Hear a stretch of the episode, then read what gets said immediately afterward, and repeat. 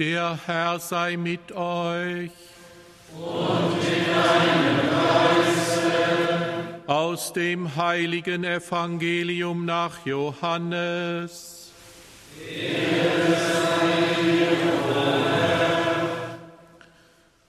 In jener Zeit stand Johannes am Jordan, wo er taufte, und zwei seiner Jünger standen bei ihm. Als Jesus vorüberging, richtete Johannes seinen Blick auf ihn und sagte, Seht das Lamm Gottes. Die beiden Jünger hörten, was er sagte, und folgten Jesus. Jesus aber wandte sich um, und als er sah, dass sie ihm folgten, sagte er zu ihnen, Was sucht ihr? Sie sagten zu ihm, Rabbi, das heißt übersetzt Meister, wo wohnst du? Er sagte zu ihnen, Kommt und seht. Da kamen sie mit und sahen, wo er wohnte, und blieben jenen Tag bei ihm. Es war um die zehnte Stunde. Andreas, der Bruder des Simon Petrus, war einer der beiden, die das Wort des Johannes gehört hatten und Jesus gefolgt waren. Dieser traf zuerst seinen Bruder Simon und sagte zu ihm, wir haben den Messias gefunden, das heißt übersetzt Christus, der Gesalbte. Er führte ihn zu Jesus. Jesus blickte ihn an und sagte, Du bist Simon, der Sohn des Johannes. Du sollst Kephas heißen. Das bedeutet Petrus, Fels. Evangelium unseres Herrn Jesus Christus. Lob sei dir, Christus. Liebe Schwestern und Brüder, hier in der Kirche und mit den Medien mit uns verbunden. Ich habe mich heute Nachmittag hingesetzt und einige Gedanken niedergeschrieben, ziemlich zügig, und deswegen auch kaum überarbeitet. Es ist länger geworden, als ich eigentlich beabsichtigt hatte. Und man hätte es sicher anders und sicher und ohne Zweifel auch besser machen können. Aber ich möchte es einfach vortragen, bitte auch um ein wenig Geduld. Und ich beginne oder erlaube mir, polemisch zu beginnen. Schon zu seinen Lebzeiten hatte man sich an Josef Ratzinger, den späteren Papst Benedikt XVI., abgearbeitet, besonders im deutschsprachigen Raum, und man arbeitet sich weiter an ihm ab, auch noch über seinen Tod hinaus. Ich will das überhaupt nicht pauschalisieren, aber es sind manche der Beiträge, das spürt man, um Objektivität bemüht und andere Nachrufe sind erbärmlich bis niederträchtig. Es sind Nachrufe, deren Nachtreten aus meiner Sicht jede Form christlicher Liebe vermissen lässt. Nur ein Beispiel kann es nachlesen ein gestriger Artikel in der SZ zeigt ein so unterirdisches Niveau, dass mir einmal mehr bestätigt wurde, dass diese Zeitung bei weitem und selbstverständlich nicht immer, aber gelegentlich einem Schmierenblatt mit pseudo-intellektuellem Anstrich gleicht. Man verzeihe diese kräftigen Worte, Vielleicht ist es gar nicht recht, das in einem Gottesdienst zu sagen und deswegen schließe ich diese Polemik mit dem Wort Herr sei mir armem Sünder gnädig. War ein bisschen Seelenhygiene. Manchmal muss man seiner Seele auch ein wenig Luft verschaffen, damit man dann wieder freier denken und sprechen kann. Nun, nach dieser Einleitung zur Sache, einer unermüdlichen Schleife, werden immer dieselben Vorwürfe durch den Fleischwolf gedreht, wobei ich jetzt nur auf zwei irgendwie willkürlich ausgewählt, aber vielleicht auch nicht ganz so willkürlich eingehen möchte. Das Erste, was uns alle in diesen ganzen letzten Jahren beschäftigt, sexueller Missbrauch. Ihm, Josef Ratzinger, Papst Emeritus Benedikt, wird, so war in einem Aufsatz zu lesen, ich nenne jetzt den Namen nicht, ein bekannter Theologe, ich zitiere unbegreifliche Schonung von Sexualverbrechern, die zu seiner Klerikerklasse gehörten, vorgeworfen und Unvermögen, die Zerstörung von Kinderseelen ernst zu nehmen und ihr Einhalt zu gebieten. Was hier geschrieben wurde, ist Rufmord. Niemand in der römischen Kurie, keiner der Bischöfe und Theologen in Deutschland oder in anderen Ländern, übrigens auch niemand aus der Politik. Hat so viel gegen Missbrauch unternommen, in diesem Fall natürlich gegen Missbrauch in der Kirche, wie Josef Ratzinger als Präfekt der Glaubenskongregation. Hunderte, allein 2011, 2012 zählt man 384 Priester, auch Hochgestellte, wurden von ihm suspendiert, das heißt aus dem priesterlichen und bischöflichen Dienst entlassen. Was ihn bewegte, noch bevor in Deutschland überhaupt ein Problembewusstsein innerhalb der Kirche gegeben war, was ihn bewegte war Nähe und Verständnis für die Opfer. Mit vielen ist er zu einem persönlichen Gespräch zusammengetroffen.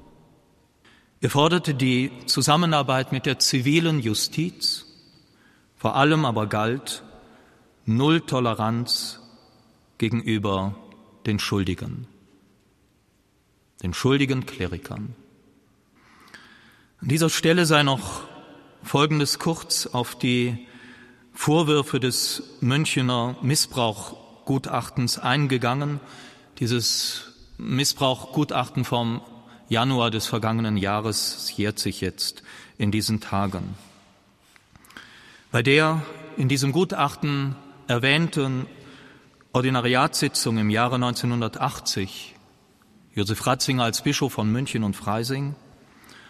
Und man muss hier mit großem Bedauern sagen, dass seine Ratgeber, die diesen langen Text, diese lange Antwort auf die Fragen der Gutachter der Rechtsanwaltskanzlei Westphal Spilker-Wastel, dass er das nicht selber zu schreiben vermochte, einfach von seiner Kraft her, dass sie fälschlicherweise, nachgewiesenerweise, fälschlicherweise, das haben Sie alle mitbekommen, entgegen der Aussage doch an dieser Sitzung teilgenommen hatte.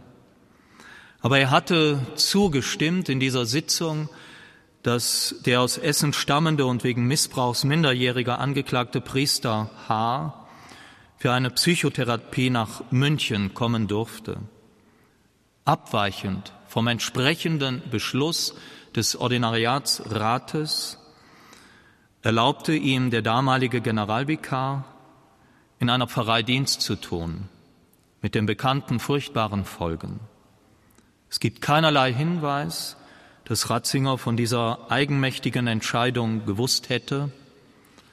Alles, was das Gutachten sonst schreibt, sind übrigens Vermutungen, die eines Rechtsgutachtens aus meiner Sicht und ich glaube einfach auch aus juristischer, juristischer Sicht unwürdig und vor keinem Gericht Bestand gehabt hätten.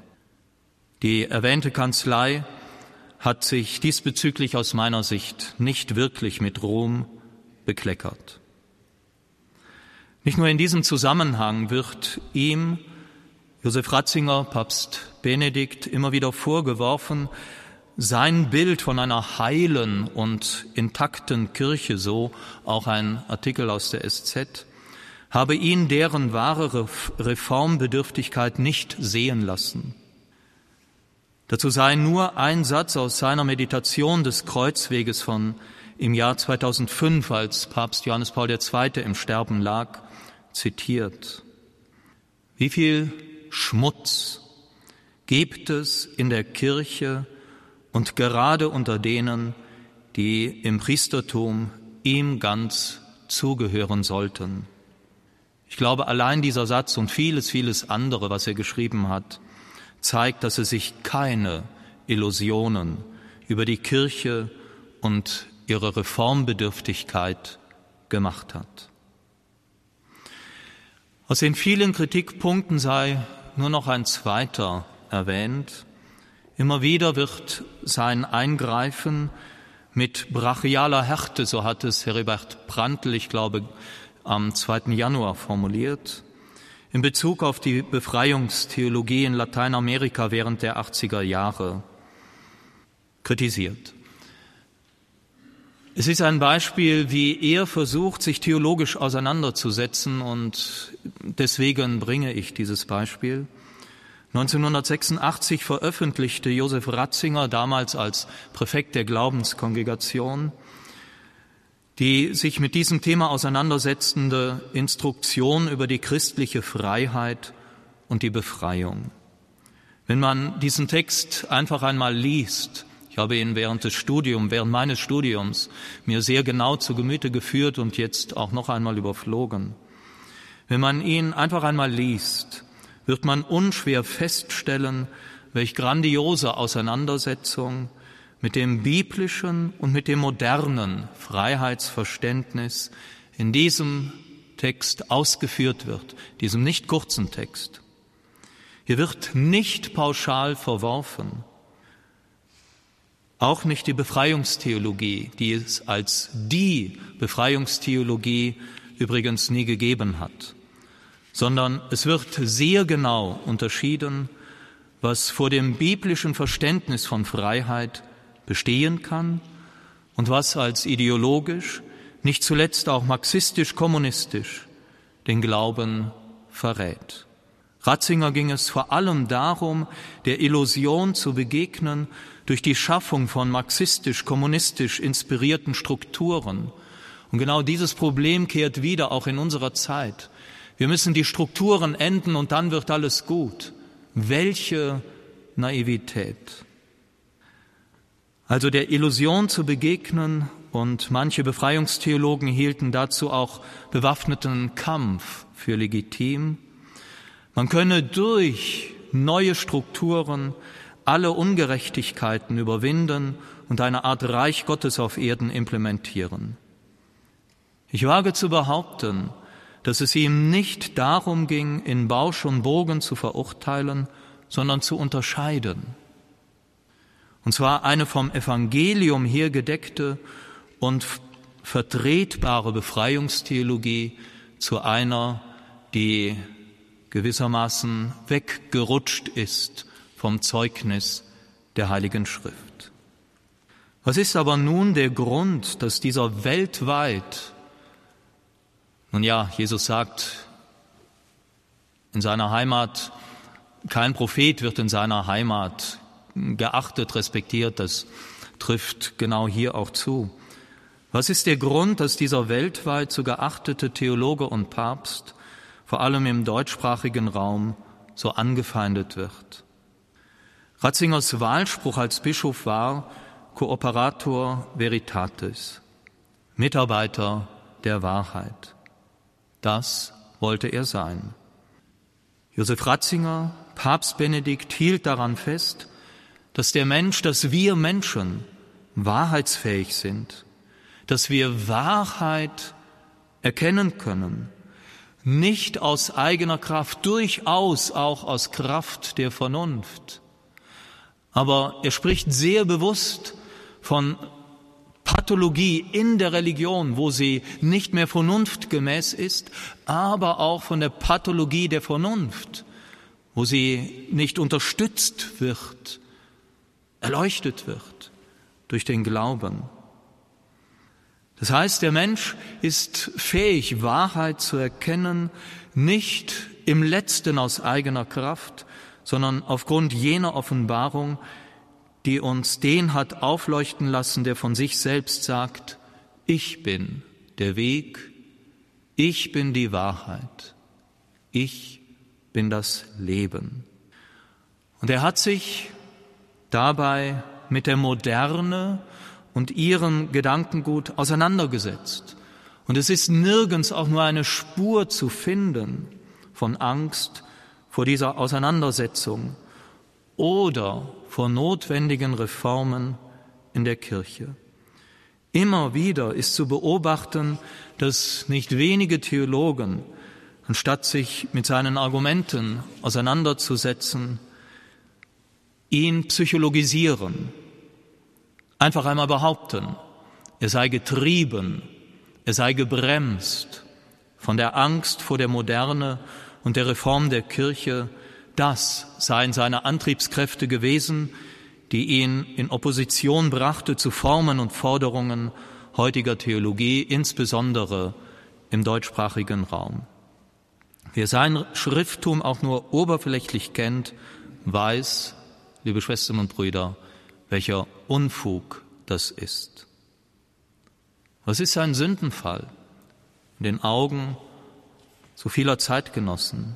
Sein Sündenfall ist, dass er nicht jene Reformen, dass es nicht jene Reformen sind, die vom Gros der Kirche in unserem Land als die einzig wirklichen Reformen angesehen werden.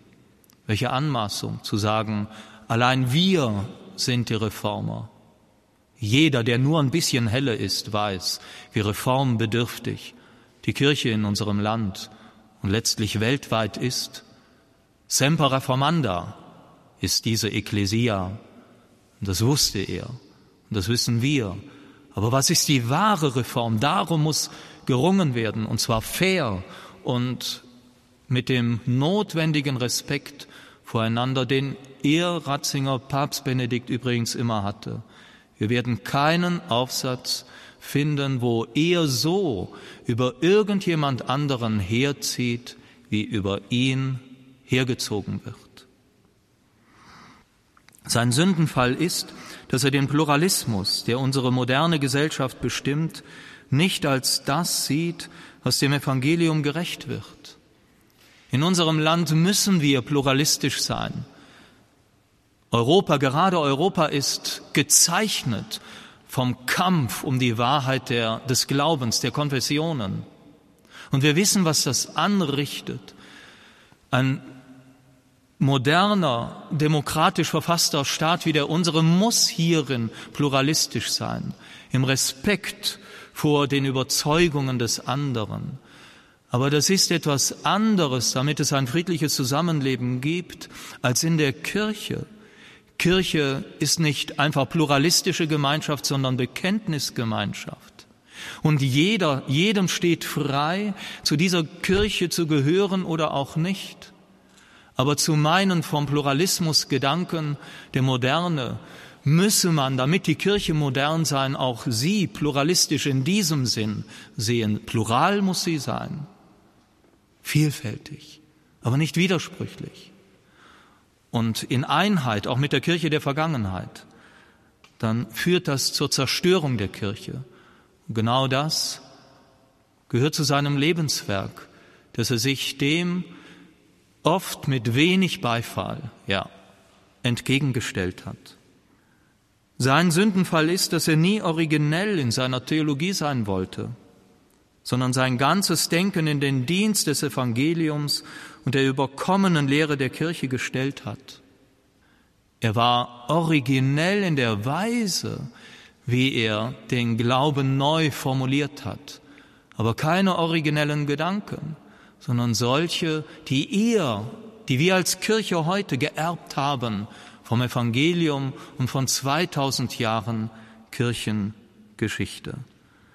Sein Sündenfall war, dass er nie den Beifall der Menschen gesucht hat, sondern zu unterscheiden versuchte, was an der Moderne, was in unserer Zeit ist gut. Und das hat er auch verbalisiert. Es gibt viel Gutes in unserer Zeit. und damit mit dem Evangelium vereinbar, was aber nicht. Und so hat er das Aggiornamento, von dem Papst Johannes der 23. vor dem Zweiten Vatikanischen Konzil gesprochen hat, radikal ernst genommen.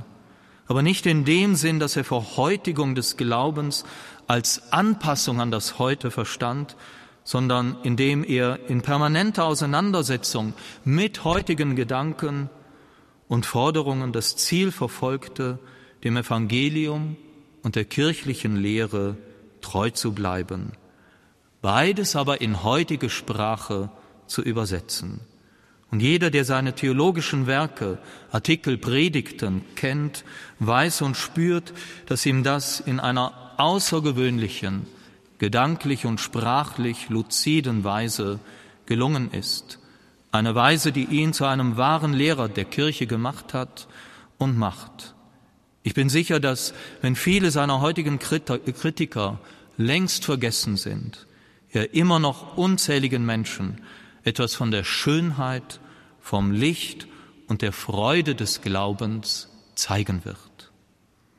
Zuletzt möchte ich einen programmatischen Satz aus seiner Predigt zu Beginn seines Pontifikats am 24. April 2005 zitieren. Es gibt nichts Schöneres, als Christus zu kennen und andere zur Freundschaft mit ihm zu führen. Ich glaube, dass man besser sein Lebenswerk als Professor der Theologie, als Bischof und Papst nicht zusammenfassen kann. In persönlichen Begegnungen wurde immer wieder deutlich, dass es ihm nie um sich selbst ging, um die Durchsetzung seiner persönlichen Vorlieben und Vorstellungen von Kirche und Glaube. Er war durchdrungen von der Überzeugung, dass es seine Aufgabe ist, den Glauben der Kirche, auch den Glauben der einfachen Menschen zu schützen, vor allem aber die Liebe Gottes zu bezeugen, die uns in Jesus Christus erschienen ist. Nicht zufällig war ja seine erste Enzyklika genau diesem Thema gewidmet. Deus Caritas ist, Gott ist die Liebe. Er selbst würde über sich zu allerletzt sagen, dass er nicht auch Fehler gemacht hätte. Deswegen schreibt er in seinem geistlichen Testament, alle, denen ich irgendwie Unrecht getan habe, bitte ich von Herzen um Verzeihung. Seine letzten Worte aber zeigen noch einmal, worum es jenseits aller theologischen und kirchenpolitischen Streitereien in unserem Glauben letztlich gehen muss. Jesus, ich liebe dich. Es geht um meine persönliche Antwort auf die Liebe Gottes, die uns in der Liebe Jesu Christi erschienen ist. In den Dienst dieser Liebe hat sich Josef Ratzinger, Papst Benedikt, auch in der Härte aller Auseinandersetzungen gestellt. Er möge diese Liebe nun schauen, wir uns aber von ihm inspirieren lassen, auf diese Liebe immer wieder neu zuzugehen, diese Liebe immer tiefer an uns heranzulassen, zu empfangen und dann einander weiterzuschenken. Und dazu möge uns auch seine Fürbitte helfen. Amen.